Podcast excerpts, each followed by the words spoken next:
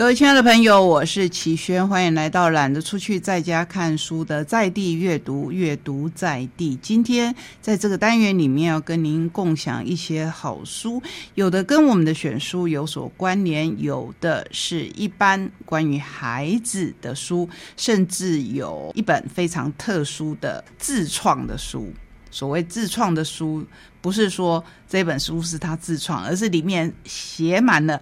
他做所有的事情都自创，非常的有趣。不过在这之前呢，我们延续刚才选书所说到的议题，以所爱的人离别这一个人生的关卡，你要怎么样跨越？这边有两本书，一本是新自然主义所出版的《与女儿的生命约定》，这是李连松口述，孙佩芬执笔，写的是他罹患罕见疾病的女儿。离开的过程虽然已经离开很久了，不过我们都知道，其实丧儿之痛应该是所有的离别当中最痛的一种。他之后做了什么？他与女儿有什么样的约定？他希望把小爱化成大爱，他希望可以为更多的人做更多的事情。你可以在这本书里面看看，或许可以得到。你自己对生命的看法，还有另一本是蔚蓝文化所出版刘云云这一位媒体人所写的《下辈子我们当筷子好了》。一直以为我们会这样平平顺顺的牵手走下去，走到路的尽头。如果有人半途先行告退，那也应该是我。因为我从小就小病不断，而他一向自豪百毒不侵，连三高都不曾找上门。尤其他的父母都在八十八岁时寿终正寝，家族遗传的长寿基因向来是他最津津乐道的。如果我在不算老的年纪就何然而逝，不能在你身边相陪守护，你一定要原谅我。他趁着声音还未被剥夺，不止一次的对我表白。那你就知道，从这两段的叙述，上一段是他原本的想法，下一段是先生离病以后会跟他讲的。他的回应最起先是什么呢？说这算什么？我总是把头别过去，不让他见到我噙在眼眶里的晶莹。说好要照顾我一辈子。你还想要临阵脱逃？你这个不负责任的男人！我歇斯底里的大吼。三十几年的夫妻情分，岂能如此轻易化整为零？那么下辈子我们当筷子好了，永远成双成对。常常说下辈子到底有没有下辈子？那就要回头去看看我们的选书《街头的哲学》里面提到的：如果在宗教上没有得到安慰的时候。是不是很多哲学的思考可以帮忙我们度过这个关卡？我们的作者说，他泣不成声的跟先生这样讲，就是下辈子当筷子好了。筷子是没有生命的，可是可以永远成双成对。看我泣不成声，他再次向我承诺也好。做人难，难做人，总是求不得。避免不了爱别离，甩脱不掉怨憎会，不如筷子自在，从头到尾甜酸苦辣一起尝，谁也别想离开谁。但是不能当免洗筷哦，用完即丢，找不到原来的另一半。听到我这么说，他会心一笑。于是年过半百的财迷夫妻相约来世。这本书写的是先生被诊断出来得了渐冻人这个病以后共度的六年。我们都知道，渐冻人顾名思义，他会慢慢慢慢的失去身体的各项功能，直到只剩下他的脑袋还清醒，他的眼睛还能眨。试想想看，这是一个多么大的折磨！当然，渐冻人有他病的正式学名，可是因为我们平常已经很习惯说“渐冻人”这个字眼，所以我这边就不跟你讲那么深奥的学名了。这里面作者因为在照顾的过程当中，常常会有很多心情的转折、情绪的变化，所以文章是一篇一篇写下来的，或许前后的顺序有些不一样。不过，都真实的反映他的心情。照顾病人是非常非常辛苦的，相信家里有病人的人都知道，不管你用什么样的形式照顾他，我觉得最重要的，这也是我自己不但在跟自己讲的，只要心安理得，只要尽力了，不要再让外界来干扰你，不要再让外界来加重你心里的负担，因为他们可能只是说一说罢了。这一本书的内容，我想留待给您自己去看，因为它的叙述有些实在是非常的悲催，就跟刚才那一本书一样，所以没有真正有这样经验的人是无从体会起的。如果曾经走过这样的路，再看还是很痛，那就暂时放下。我们来看看比较能够带给我们一种勇气的，是我最新收到的。天下文化出版《挺在疫浪的前端》，这个“疫”当然是疫情的“疫”。台北慈济医院守护生命，守护爱。赵有成院长及医疗团队口述，叶知秋采访整理。生命在病毒面前变得脆弱，人类在疫情底下显得渺小。我们不禁要问：病毒如何形成？疫情如何至此？人类又应如何向大自然学习，与万物和谐共存？答案都值得我们扪心自问、深刻反省、替力戒慎。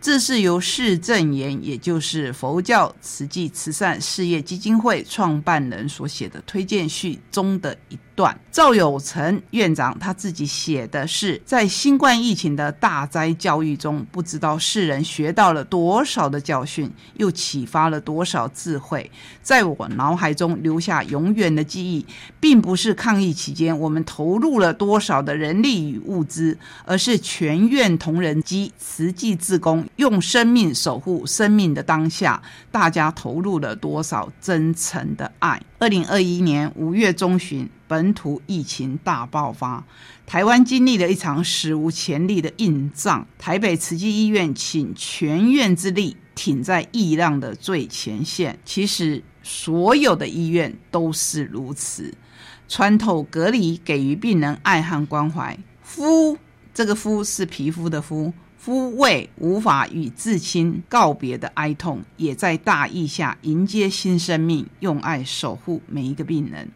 二零二二年四月初夏，也就是今年，台湾新一波的疫情海啸又起。二零二一年以病毒是快速激烈的短兵相接，二零二二年则是每天几万人确诊，到目前还是这样子，犹如打消耗战、持久战，但是。台北慈济医院仍然一往直前，再度勇赴前线，展现无畏大爱。介绍这一本书，同时是要跟所有的医护人员致敬。里面有一个目录写得非常好，他说：“我们不是英雄，我们只是勇士。”那就容我们在这边向所有的勇士致敬。这个勇士除了所有的医护人员以外，我觉得，不管你有没有确诊，不管你的家里有没有人确诊，你的朋友有没有人确诊，在这一段期间，每一个挺身在日常生活当中尽量照常生活的人，都是勇士。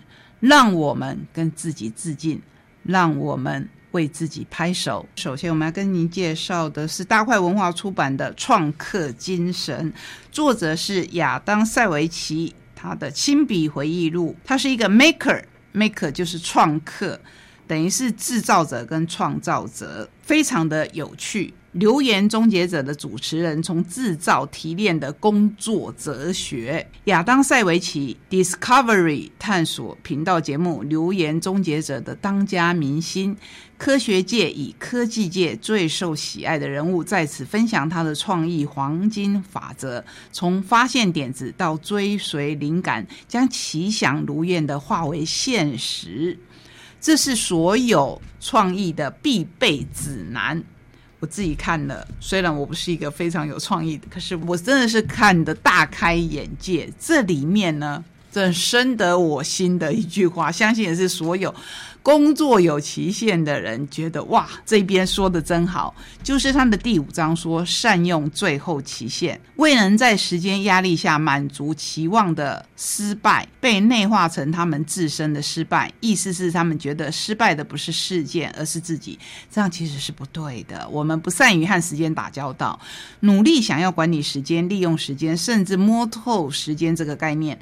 每当有重大的事情必须完成，我们常觉得时间不够，或者时间实在太少。不论处在哪个极端，都有可能瘫痪我们的行动。太多或者太少的余裕，让我们觉得绑手绑脚，结果什么事也做不成。这想必是很多人的想法。可是呢，他给我们的另一个想法，我自己很喜欢。他说：“谈到实现，你绝对不想掉进的就是这种陷阱。最好不要把实现看作是坏人。”反而应该欣然的接受实现，因为过了某个门槛以后，更多的时间不必然等于有更好的产出。哎，这个我要再讲一次，更多的时间不必然等于会有更好的产出。我甚至认为，对于制造者来讲，就是自己创作的人来讲，要完成一件事情，时间不够，反而是个关键，也最为重要。要是给再多的时间，比如说两个礼拜，让我来制作。太空大哥大的太空船，你知道我们会做不到什么吗？我们会做不完，因为给的越多，就想要追求越完美。但是真的会更完美吗？真的会做得更好吗？那可不一定。再来，我要分享的是第十二章里面说到了榔头、刀片和剪刀。人类擅长制造工具，我们晓得探索、创新、发明而促进这一切的，就是我们懂得使用工具。我觉得榔头一定是最早出现的工具，一块用来把东西敲开，或是把木桩打进地里的石头，用力一挥就降服了晚餐或者敌人。榔头是最原始的工具，和早期人类一样，菜鸟创客也是从一套能够应付基本创作食物的基础工具开始。可能有一把榔头，这是一定要的；一组螺丝起子，一把剪刀，几把钳子。可能还有一把月牙扳手。最主要的是，作者是要告诉我们，其实工具要从最简单的开始买起。你不需要一次就买足所有工具，你更不需要一次就去买最尖端、最昂贵的工具。可是，请你记得，一件工具只做一件事，也就是剪纸的剪刀，你不要拿去剪。布，因为它们是不一样的工具。这样做当然起先会很不习惯，尤其是对于我们长年以来，我们觉得剪刀既然要剪东西，那我就买一把就好了。我甚至买两把也可以，那我什么东西都可以剪。可是你知道吗？其实各式各样剪裁的剪刀还是有它的专业。那刚开始你可能买不起专业的，没关系，做法就是你可以买。五把剪刀，这五把是针对你生活当中各式各样需要剪裁的东西去做，那么你这个工具就可以用的比较久，反而可以比较省钱。等到你更专业了以后，那再去思考，这个给我很大的启示。所以看书。有时候真的是很微妙的。再来，我们来看看日日学所出版的《无需完美，刚好就好》。很多的教育手法，比如说你会听到的赛提尔啊，或是其他的教育的方法。那这一次，我们的作者陈义文他所提出的做法是什么呢？是焦点解决法，简称 SFBT。它是一种把注意力放在解决的思维方式。它重视当事人的目标与注重行动。它将注意力放在问题没有发生或是问题比较不严重的时候。他愿意相信当事人的能力。但最主要的是用在孩子的身上。比如说，他吃饭老是拖拖拉拉；比如说，他早上老是叫不起床。这时候。父母能够做什么呢？请不要唠唠叨叨，请不要标准一改再改，请不要做错误的称赞。比如说，他有一次吃了你平常想要他吃，可是他因为挑食从来不吃的蔬菜，不要说哇你好棒哦，你真的是一个不挑食的孩子。不对，这是过度的夸张。你可以称赞他这一次终于把对身体有益的健康的食物吃下去。OK，就这样就好了。下次再慢慢一次一次的进展，好吗？那我们来介绍一本桥梁书，这是小兵所出版的《桃太郎》，不是日本那个童话《桃太郎》，而是逃走的逃。这一本书。说的是爸妈总是在忙，没有空理自己。桃太郎负气出门，决意离家，却踏入了一个意想不到的梦幻空间。在那一个平行世界里，桃太郎看见了不同的现实样貌与问题，也看见努力生活其中的人们如何适应与应变。桃可能是因为家庭不够温暖，桃可能是青春期的反叛。每个人都曾经有过想逃的冲动，然而若真的逃了，问题就解决了吗？这一部小说期望收罗每一个读者阅读当下的生命景况，关照自己或者关怀别人，思索故事内里，并且扩及家庭与社会的议题。但愿永嘉自重，但愿身心安放其中。这个是作者。他为了这一两年的疫情，在重出这本书的时候所写的心得。苏珊是儿童文学硕士，英文所的文学博士，兼任助理教授，写了很多很多的小说。这一本真的很有趣。我们桃太郎呢，逃到了市场，然后他遇到了熊大叔，遇到了长脚少年，遇到了杂货铺美女。这些是真的人吗？这些到底是谁呢？你在这一本书里面可以看到很多奇幻的想法跟故事，而且这个故事并没有结束。你可以好好想一想他们的未来、他们的过去，最重要是我们的现在。我们在当下所做的任何决定，我们在当下所拥有的所有的想法，就像我们的选书当中所说的，我们实在没有办法决定。外在环境，甚至是别人会发生什么事，说的更彻底一点，我们甚至没有办法控制会发生在我们身上的事情。可是，我们唯一能够拥有的，就是我们的想法、我们的情绪。很难，我知道，因为我也每天都在练习。不过，我可以说的是，我们一起来练习，我们把自己的想法。好好的保守住，相信每一天可以慢慢的过得越来越自在，这也是我给我自己给大家的祝福。谢谢你陪我们走这一段旅程，我们下个礼拜同一时间空中再会，拜拜。